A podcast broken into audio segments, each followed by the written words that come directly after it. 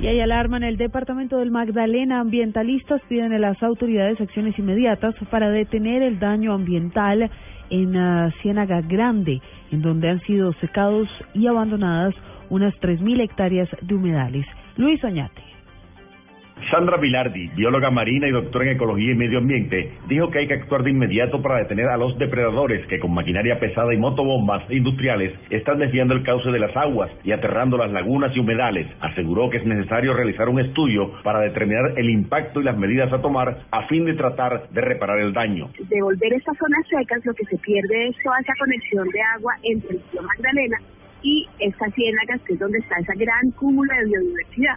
Entonces, estocada final a esta, a esta área tan importante, no solamente para la biodiversidad de Colombia, sino es que es, es una importancia mundial.